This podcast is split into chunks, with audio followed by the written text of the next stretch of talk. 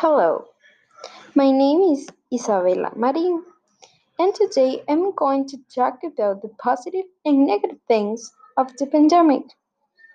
I think that one of the positive things that the pandemic brought is that we can spend more time with our family.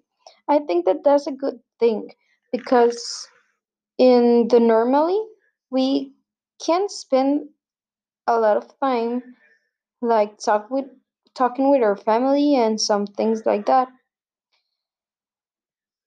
On the contrary, something bad that the pandemic has brought is that we cannot do things that we did before, such as going on vacations and many other things.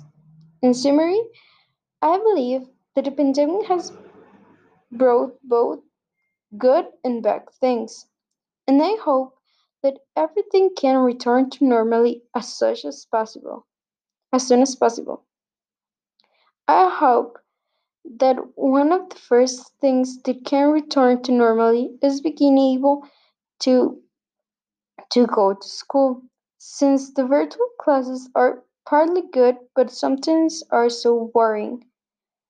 I already want to go to school and be able to do many other things, and how my mom will say and spend my energies.